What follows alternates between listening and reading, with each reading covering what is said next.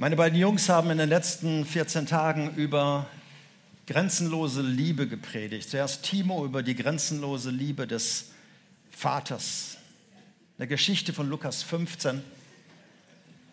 Der wartende Vater, der auf seinen Sohn wartet. Und Marc letzten Sonntag über die grenzenlose Liebe von Jesus, dem Sohn. Liebe, die in Bewegung gesetzt hat. Und bleibt mir als Seniorpastor über den dritten im Bunde zu sprechen. Vater, Sohn und? Ja, das klingt wieder richtig berauschend. Ja, den auch noch. Es ist tatsächlich so, wir haben viele Bilder im Kopf, wenn wir über Gott nachdenken und Jesus hat ja auch Vergleiche gewählt, der Vater. Und ich hoffe, dass du auch ein paar positive Vaterbilder hast. Und Jesus, der Mann, der Sohn Gottes, der auf Erden gelebt hat als Mann, hat man auch Bilder und ich hoffe, dass du auch einige positive Männerbilder im Kopf hast. Aber so mit dem Heiligen Geist, dem Dritten im Bunde, ja, was machen wir mit dem? Das ist so ein bisschen, die Engländer haben es da leicht, die haben, sagen ja nicht Holy Ghost, sondern Holy Spirit. Es ist irgendwas Spirituelles. Und wir wissen, es ist nicht so ein waberndes Gespenst, der Heilige Geist, das können wir uns nicht vorstellen. Aber wer ist er wirklich? Das Thema ist heute grenzenlose Kraft. Wir haben von grenzenloser Liebe gehört und jetzt hören wir von grenzenloser Kraft und ich möchte über den Heiligen Geist ein bisschen nachdenken. Viele Christen denken, es der Dritte im Bunde, ja, der wird so erwähnt im Namen des Vaters, des Sohnes und des Heiligen Geistes. Das ist nur die, diese Kraft, das ist der Atem Gottes, das ist Energie, wie immer man so ein Bild wählt. Aber damit tun wir dem Heiligen Geist völlig Unrecht. Wir dezimieren ihn auf ein Gefühl, auf irgendetwas Unbestimmtes, Diffuses, so ein bisschen so Kribbeln im Bauch und so äh, heilige Schmetterlinge, die losfliegen, vor allem beim Lobpreis. Aber der Heilige Geist ist viel mehr. Und ich möchte dir heute sagen, dass er eine Person ist. Ja, die Bibel beschreibt viele Bilder, was er tut und wie er wirkt. Und da kommen Bilder von Feuer und von Kraft und von Energie und von Dynamik. Teilweise Beben, wenn der Heilige Geist nur mal durchatmet. Aber der Heilige Geist ist mehr. Wie der Vater und der Sohn ist er eine Person, eine Persönlichkeit mit Willen, mit Wollen und Verstand und Strategie. Er wird auch mal Architekt genannt, als er so über all diesen Plänen brütete, über diesem Chaos, was da war. Der Geist Gottes schwebte über den ganzen Sachen. Er ist eigentlich der himmlische Architekt. Er ist viel mehr als Kraft. Weißt du, eine, eine Kraft kann nicht sprechen. Der Heilige Geist schon. Eine Kraft kann nicht lehren. Der Heilige Geist schon. Eine Kraft kann nicht traurig sein. Der Heilige Geist schon. Eine Kraft kann dir auch nicht zeigen, wo es lang geht in deinem Leben. Der Heilige Geist schon. Jesus kannte den Heiligen Geist gut. Der Vater, der Sohn und der Heilige Geist, die sind ja seit Ewigkeiten zusammen. Von daher, das, wenn er über ihn geredet hat, hat er über ihn geredet aus engster Vertrautheit. Und er hat den Jüngern gesagt, da gibt es gleiche Interessen. Ich und der Vater, wir sind eins. Der Heilige Geist ist auch, wir und der Heilige Geist, wir sind eins. Da gibt es grenzenlose Liebe zur Schöpfung, was uns alle eint. Und trotzdem sind wir unterschiedlich. Der Vater ist nicht der Sohn und der Sohn ist nicht der Heilige Geist und der Heilige Geist ist nicht der Vater. Und mehr musst du eigentlich über Trinität gar nicht wissen. Alles andere verstehen wir sowieso nicht. Das werden wir erst im Himmel begreifen, das fasst unser Verstand nicht. Und trotzdem, wenn wir es einfach nur Gott nennen, dann sitzen nicht da drei auf dem Thron und sagen, ja, der muss schon genauer sagen, wen er meint. Alles ist Gott. Der Vater ist Gott, der Sohn ist Gott, der Heilige Geist ist Gott. Was ich heute tun möchte, ein wenig, und die Betonung liegt auf ein wenig, den Heiligen Geist dir vorstellen. Wir haben von der grenzenlosen Liebe des Vaters gehört, wie er den Menschen erwartet, wie er dem wartenden, dem verlorenen Sohn nachgeht und wie er auf ihn wartet. Von der grenzenlosen Liebe Jesu, die ihn in Bewegung gesetzt hat, vom Himmel auf die Erde, der für uns gestorben ist. Und heute grenzenlose Kraft. Und ich will dir so eine Art Appetizer, so in wenigen Minuten über den Heiligen Geist reden. Hey, das ist vermessen einerseits, aber ich möchte so ein bisschen Appetizer bringen, was es bedeutet, mit grenzenloser Kraft ausgestattet zu sein. Nicht, dass du später in meinem Himmel sagst, ey Mathe, warum hast du nie darüber geredet? Hätte ich das gewusst, hey, mein Leben wäre doch viel einfacher, leichter verlaufen. Ich möchte dir das Neue nochmal sagen, dass die Kraft, die in Jesus war, nämlich der Heilige Geist, der lebt ja in ihnen und der ihn befähigt hat zu all den Dingen. Die gleiche Kraft, sagt Paulus, lebt auch in euch. Also du hast nicht das B-Team vom Himmel in dir, sondern immer das A-Team. Vater, Sohn, Heiliger Geist, die leben in dir. Weißt du das? Ja, ich sehe es an eurer Begeisterung, dass ihr das alle wisst. Es hat Auswirkungen. Zum Beispiel, wenn du nach Düsseldorf fährst, da gibt es eine neue Umweltspur. Da dürfen nur die fahren, die mindestens drei Leute im Auto haben. Christen dürfen da fahren. Der Vater, der Sohn, der Heilige Geist ist immer dabei. Und sollte dich mal irgendwann die Polizei aufhalten, dann erklär es ihnen. Und erklär es ihnen so lange, bis sie dich fahren lassen.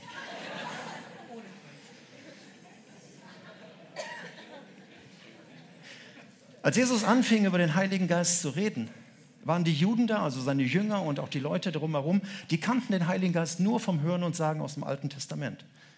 Sie wussten aus den alten Schriften, was wir so Altes Testament nennen, er kam auf Könige, er kam auf Priester, er kam auf verschiedene Leute, auf, vor allen Dingen auf Propheten. Aber dann zog er sich auch immer wieder zurück. Er kam nur sporadisch für eine kurze Zeit, temporär. Und sie wussten theoretisch, da gibt es eine Verheißung in Joel 3, irgendwann wird Gott seinen Geist ausgießen auf alles Fleisch, auf Männer und Frauen, auf Kinder und ältere Leute. Und sie werden Träume haben und sie werden Visionen haben. Und das wussten sie theoretisch, aber das ist, wir wissen auch viel theoretisch, was in der Bibel steht. Und dann fing Jesus an, über den Heiligen Geist zu lehren. Und besonders in den Abschiedsreden, Johannes 13 bis 17, gibt es so vier Kapitel, wo ganz viel über den Heiligen Geist gelehrt wird. Weil Jesus wusste, hey, es ist gut, wenn ich jetzt weggehe, dass er kommt und er wird das alles übernehmen. Er wird euch trösten, er wird euch trainieren, er wird euch lehren, er wird euch leiten, er wird euch Beine machen, er wird Kraft in euch reinbringen. Deshalb ist es gut, wenn ich gehe. Das konnten sie ja nicht verstehen. Aber wartet mal ab, bis der Heilige Geist kommt. Und dann, als Jesus sein Werk vollendet hat. Als er dann zurück zum Vater ging, hat er ihnen nochmal Folgendes gesagt. Leute, bleibt in Jerusalem. Haut jetzt noch nicht ab und versucht zu predigen, sondern wartet noch. Ich lese aus Apostelgeschichte 1. Wenn die Apostel zusammen mit Jesus waren, dann fragten sie ihn immer wieder, Herr, wirst du jetzt Israel befreien und unser Königreich wiederherstellen? Die Zeit dafür bestimmt allein der Vater, erwiderte er. Es steht euch nicht zu, sie zu kennen. Jetzt kommt's. Aber wenn der Heilige Geist über euch gekommen ist, werdet ihr seine Kraft empfangen. Nicht umgekehrt. Nicht, ihr werdet seine Kraft empfangen, wenn der Heilige Geist da ist, sondern wenn er kommt, er, der Heilige Geist, dann werdet ihr seine Kraft empfangen. Und dann werdet ihr von mir berichten. Ihr werdet meine Zeugen sein in Jerusalem, ganz Judäa, Samaria, also ein Feindesland, und bis ans Ende der Erde. Und das war sein Hinweis auf Pfingsten. Und dann kam der Heilige Geist Pfingsten zur Geburt der Kirche, der Gemeinde. Und mit seiner unbegrenzten Weisheit und Dynamik und mit seiner unbegrenzten Liebe zur Gemeinde kam er. Und schon die erste Predigt, die gehalten wurde von einem ungelehrten Fischer, Petrus, schon nach der ersten Predigt überführte er 3000 Menschen dass sie weinend vor Petrus standen und sagen, was sollen wir tun? Was sollen wir machen? Und dann sagt Petrus zu ihnen, tut Buße, also kehrt um von euren falschen Wegen. Und ein jeder lasse sich taufen auf den Namen des, von Jesus Christus zur Vergebung der Sünden. Und so, wenn ihr das tut, werdet ihr empfangen den Heiligen Geist, die Gabe des Geistes. Das heißt, das Erste, was du wissen musst, wie du an den Heiligen Geist kommst, ist umzukehren von alten Wegen ohne Gott zu einem Leben mit Gott. Christ werden ist die Beschreibung von mein Leben in Gottes Hand legen, Jesus als Herrn und Erlöser anzunehmen, der für meine Schuld und Sünde gestorben ist und das anzunehmen. Und in dem Moment bekommst du den Heiligen Geist in dich. Und zwar nicht nur einen Schluck erstmal zum Test, nicht nur so, eine, so, ein, so ein bisschen und dann ein Jahr später kriegst du noch einen Schluck und ein Jahr später kriegst du noch einen Schluck, bis irgendwann im hohen Alter die Flasche voll ist, sondern in dem Augenblick kriegst du ihn ganz, 100 Prozent, mit grenzenloser Kraft.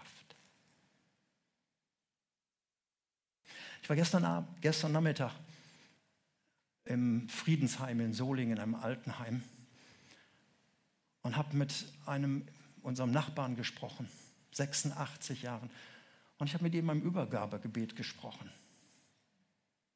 Er war so schwach, er konnte nicht mehr jetzt alles nachbeten. Er hat nur noch immer Ja gesagt, Ja zu den Fragen und sein Leben in Gottes Hand gelegt.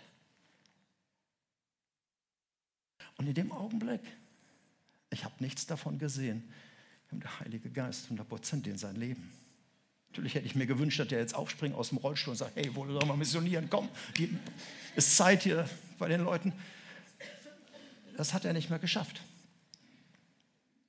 Kehrt um, legt euer Leben in Gottes Hand, sagt Petrus, und dann werdet ihr empfangen die Gabe des Heiligen Geistes. Und das passiert. Es passiert aber nicht so, wie wir es so ja, bei Batman zum Beispiel kennen oder Superman. Ich habe mal die Bilder mitgebracht. Hier, guck mal da. Also Batman in Weiß müsst ihr euch vorstellen. Und Superman. Wer kennt noch die Geschichte von Superman? Äh, mit dem bin ich ja groß geworden. So klar kennt, ne, so ein Büroangestellter, ah, kann überhaupt nichts eigentlich, ein bisschen, bisschen ein Schwächling. Und dann, wenn der hier seinen, seinen Dirndl anzieht, wenn der wirklich da so sein, sein Kleid anzieht, dann geht der aber los durch die Decke und ist zu allem fähig. Ich habe Bilder gesehen, was der alles kann dann. Sogar Schienen verbiegen oder Züge anhalten oder was auch immer. Und so stellen wir uns das vielleicht auch vielleicht vor. Unbegrenzte Kraft. Wow, ey, das wäre doch was.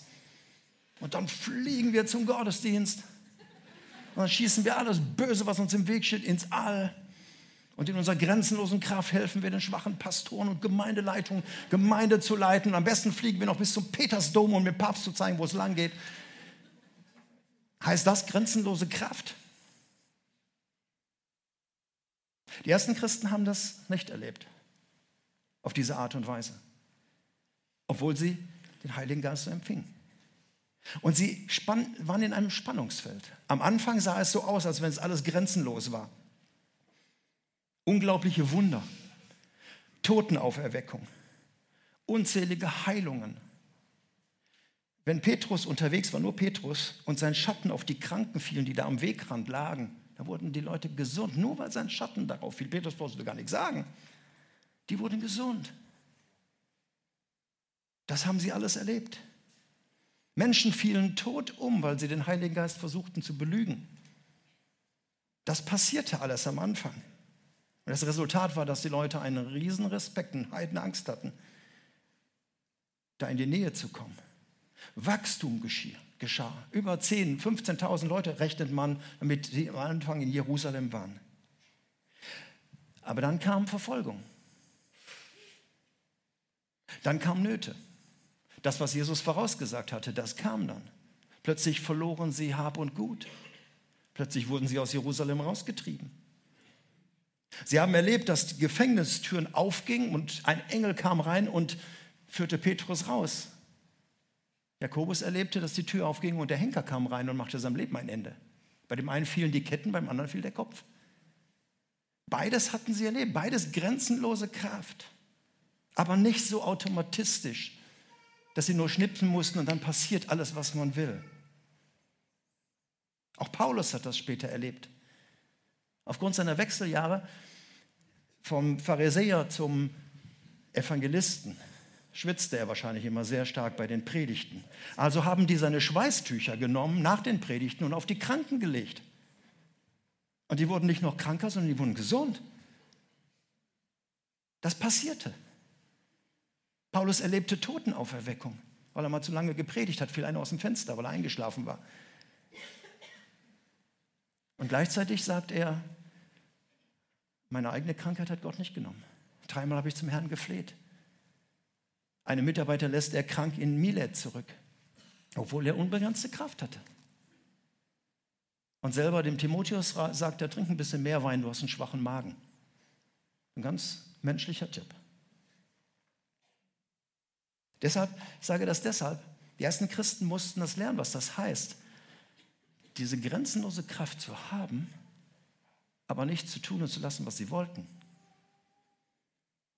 Ich sage das deshalb, weil die einen heute noch glauben, mit dem Heiligen Geist ist alles grenzenlos, wir können alles. Uns stellt sich nichts in den Weg. Das ist nicht biblisch. Dann gibt es die anderen, die sagen, ja, es war einmal, also Apostelgeschichte, da, da, die haben das erlebt, alles am Anfang super. Aber heute, wir haben Flasche leer. Wir haben nicht mehr so viel, es ist noch so ein Rest und wir versuchen auf allen Vieren in den Himmel zu kommen. Und deshalb ist aus Christsein von Kirchen und Gemeinden oft so Christsein zur Religion entartet. Ja, aus Gnaden errettet, aber wir müssen doch, dann kommt das Kleingedruckte, noch ganz viel tun. Wir sind wieder bei unseren eigenen Kräften. Wo ist die Kraft geblieben? Wo steckt sie? Eine offene Frage. Wo steckt sie in deinem Leben? Ich meine, hier so den Lobpreis so zu singen, also öffne die Himmel und tschakka. Ja, aber was passiert im Alltag? Wie erlebe ich das? Wie erlebe ich das in meiner Ehe? Corinna hat das eben gebetet für all das, was so im Augenblick tot ist. Was heißt grenzenlose Kraft? Ist das nur was für, für Angestellte oder für Priester und Propheten und ja, Könige haben wir nicht mehr so? Was heißt diese Kraft in dir zu haben? Und zwar nicht nur sonntags morgens hier schöne Lieder zu singen, sondern damit in den Alltag zu gehen, in all die Herausforderungen, wie die ersten Christen auch. Ich möchte dir sagen, das Geheimnis eines erfüllten, kraftvollen Lebens liegt nicht darin, ob du den Heiligen Geist hast, sondern ob er dich hat. Noch einmal, das Geheimnis eines erfüllten, überfließenden Lebens liegt nicht darin, ob du den Heiligen Geist hast, sondern ob er dich hat. Ob du den Heiligen Geist nur ein bisschen eingeladen hast, so den dunklen Keller deiner emotionalen Seele aufzuräumen und damit es dir ein bisschen wieder besser geht und du ein bisschen fröhlicher wirst. Oder ob du ihn eingeladen hast, dein Leben zu verändern. Nicht nur für so einen kleinen Schmalspurbereich und sagen, da brauche ich dich, das andere mache ich alles noch selbst, sondern sagen, hier bin ich. Weil ich sage das deshalb, der Heilige Geist ist nicht gekommen, einfach nur, weil Jesus auch auf die Erde durfte. Also sagte er, ich möchte auch mal auf die Erde.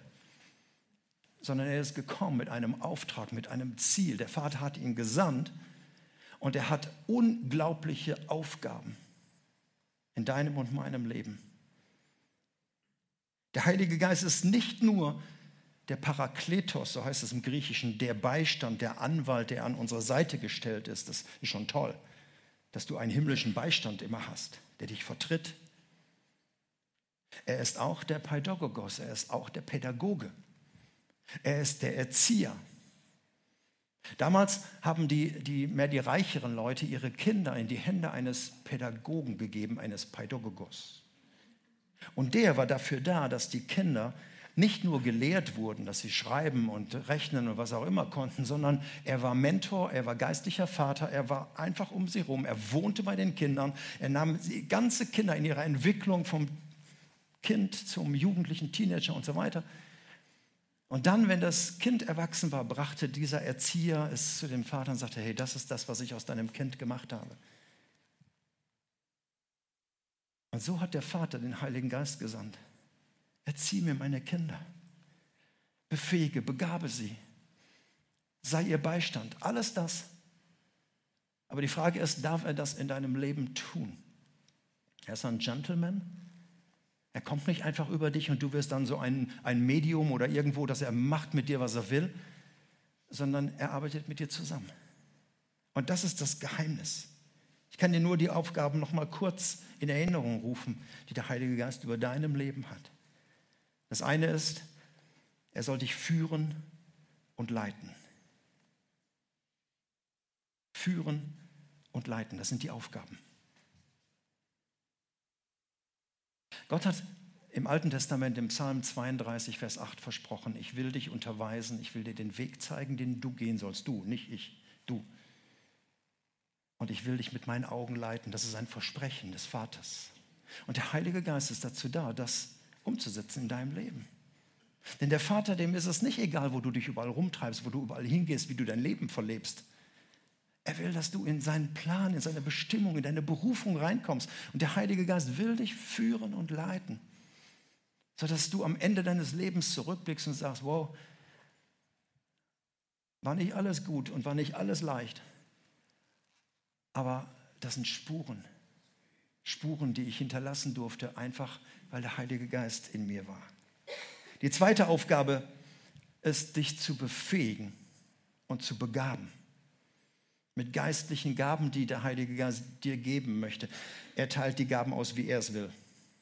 Du darfst um manche bitten und er lässt bestimmt auch mit sich reden. Aber er hat sie auf jeden einzelnen von euch. Hier sitzt kein unbegabter Mensch. Auf jeden einzelnen Gaben gelegt.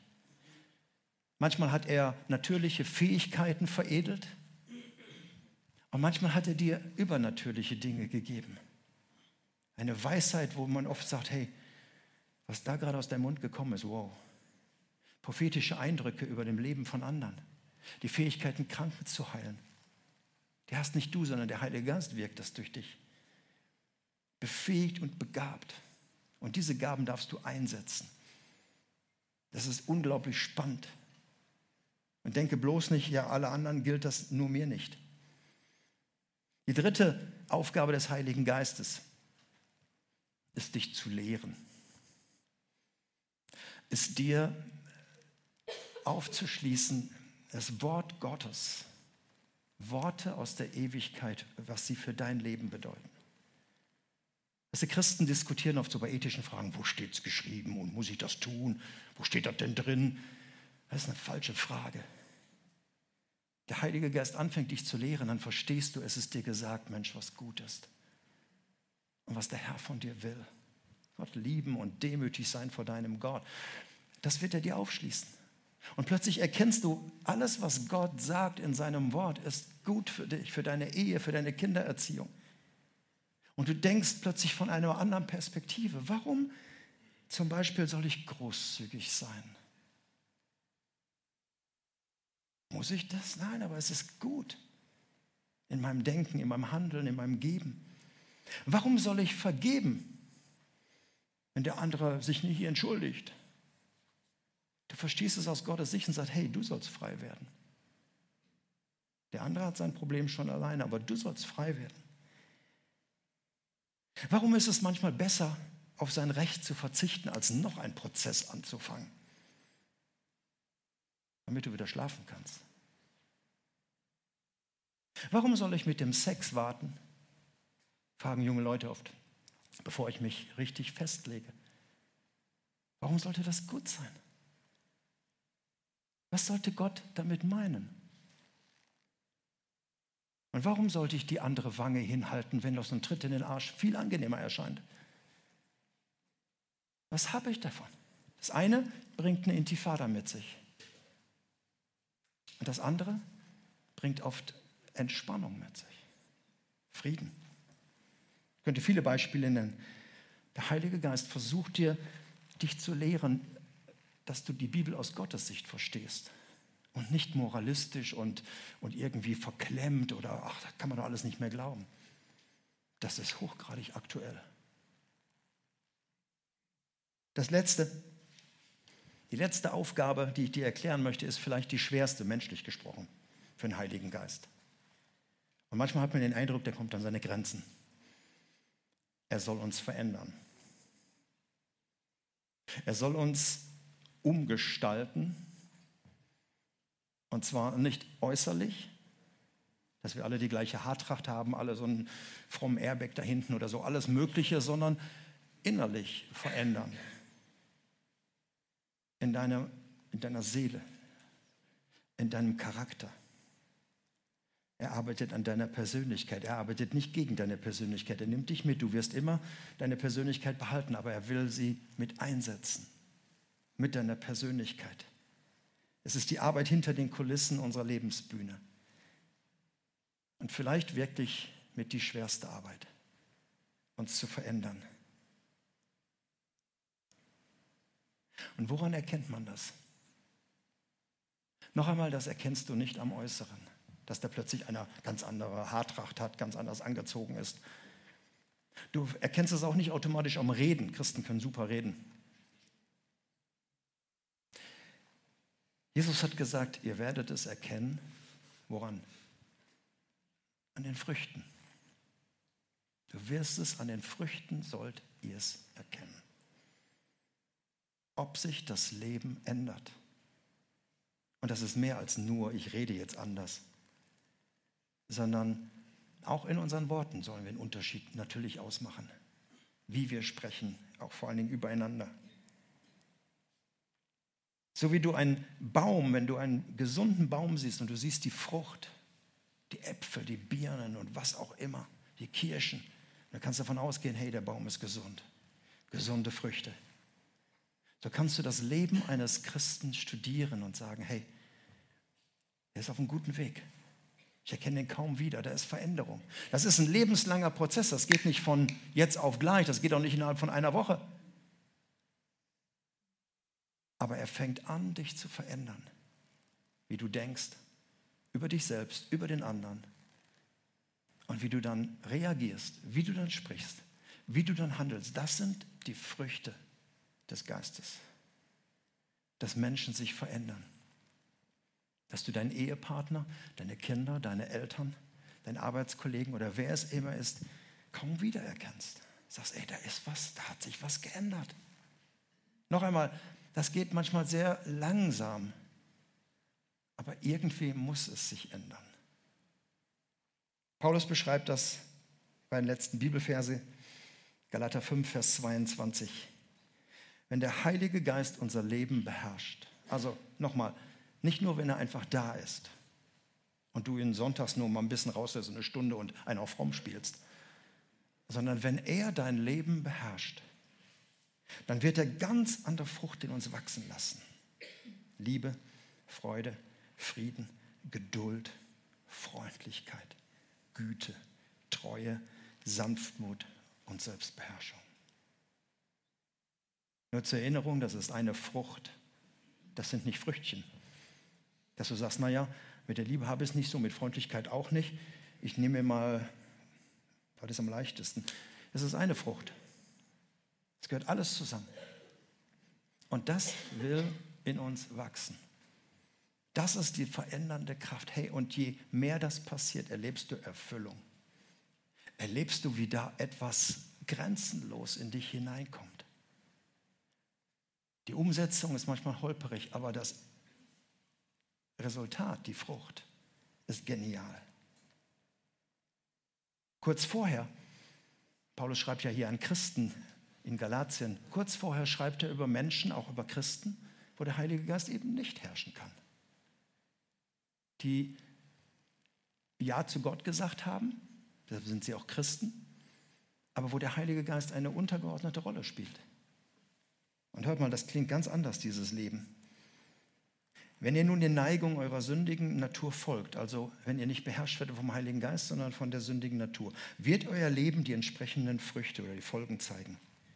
Unzucht, Unreinheit, Vergnügungssucht, Götzendienst, Zauberei, Feindschaften, Streit, Eifersucht, Zorn, selbstsüchtigen Ehrgeiz, Spaltungen, selbstgerechte Abgrenzung gegen andere Gruppen, Neid, Trunkenheit, ausschweifende Lebensweise und dergleichen mehr. Auf Anhieb würden wir sagen, ja, das sind die Leute draußen ohne Gott, das ist ihr Leben. So ist mein Nachbar, erkenne ich ja je wieder. Aber Paulus schreibt zu Christen. Er schreibt zu dir und zu mir. Er sagt, wenn der Heilige Geist dein Leben nicht beherrscht, dann bleiben diese alten Dinge in dir. Fromm verpackt. Aber dein Leben ist nicht verändert.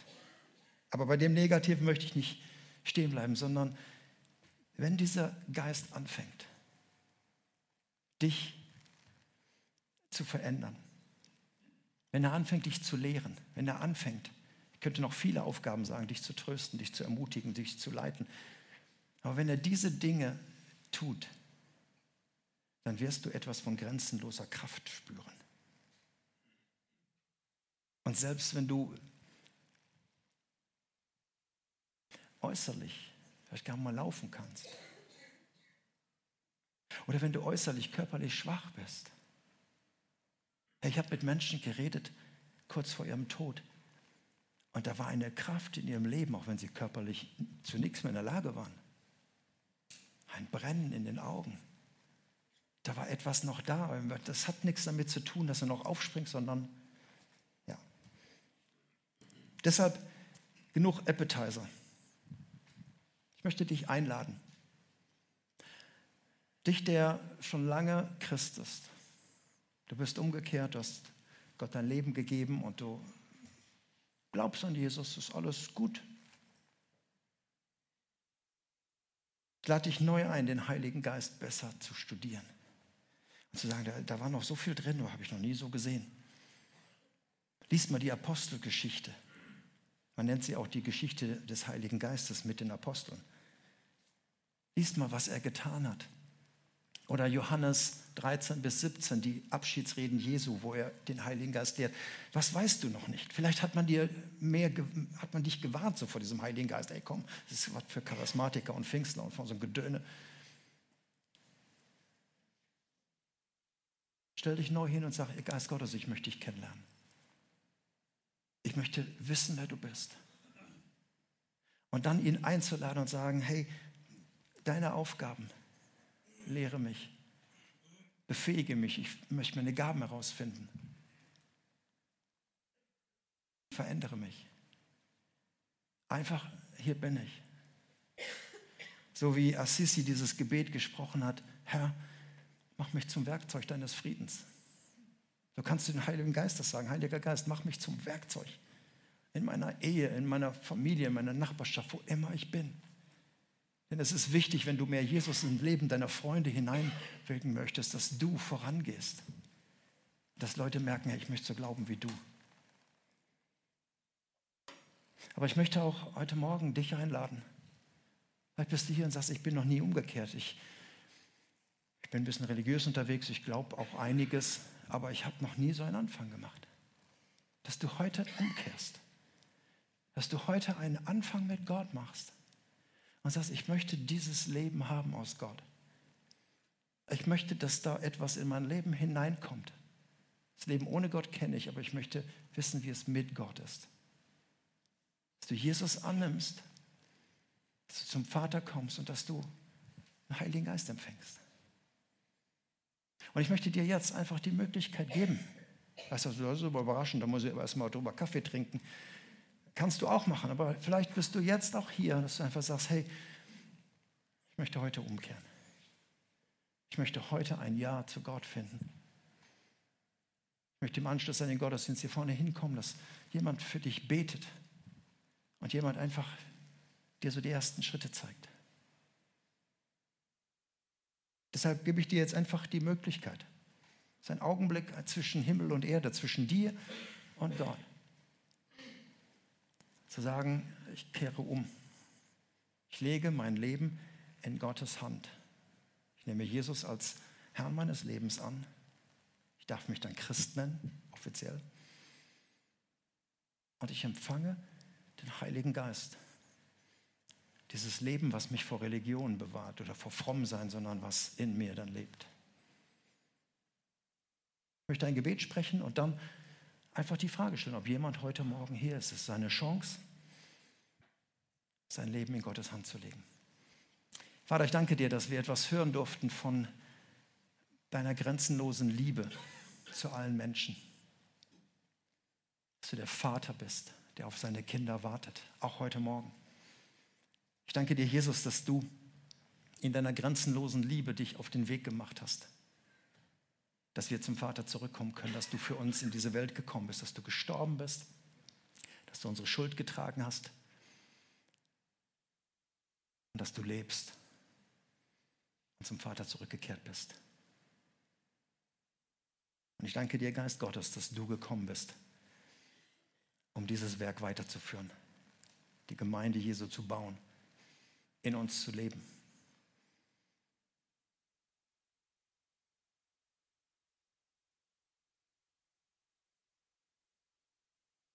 Und du weißt, wer heute Morgen noch nicht mit dir unterwegs ist. Wer zum ersten Mal in seinem Leben sagen möchte, hier ist mein Leben.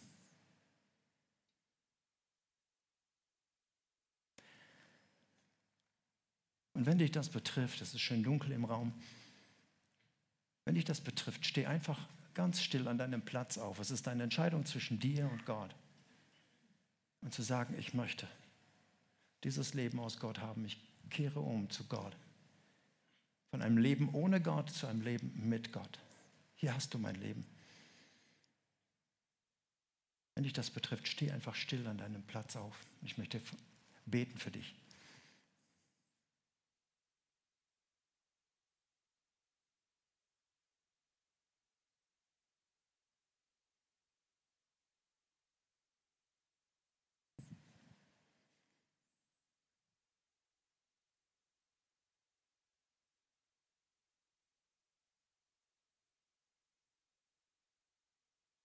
Vater, ich danke dir für die Menschen, die jetzt so vor dir stehen und die du heute Morgen angesprochen hast. Und ich danke dir, dass jetzt ein heiliger Moment ist, der die ganze Ewigkeit verändern wird. Ein Mensch, der umkehrt ins Vaterhaus. Ein Mensch, für den du, Jesus, gestorben bist. Und ein Mensch, der der jetzt heute die Kraft des Heiligen Geistes empfangen wird und sich Kind Gottes nennen darf. Und ihr, die jetzt vor Gott steht, ich segne euch im Namen des Vaters und des Sohnes und des Heiligen Geistes. Ich lade euch ein, nach dem Gottesdienst einfach hier vorne sind Menschen, die für dich beten werden und mit dir, mit dir beten werden.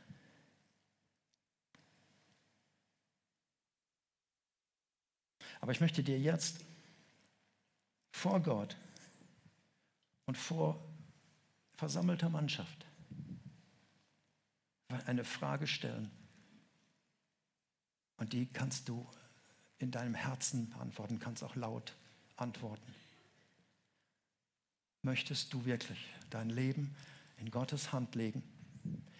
Möchtest du Jesus als Herrn und Erlöser in deinem Leben aufnehmen? Der für dich gestorben ist? Und möchtest du unter der Kraft des Heiligen Geistes dein weiteres Leben leben? Dann antworte in deinem Herzen oder in deinem, deinem Mund. Ja, mit Gottes Hilfe.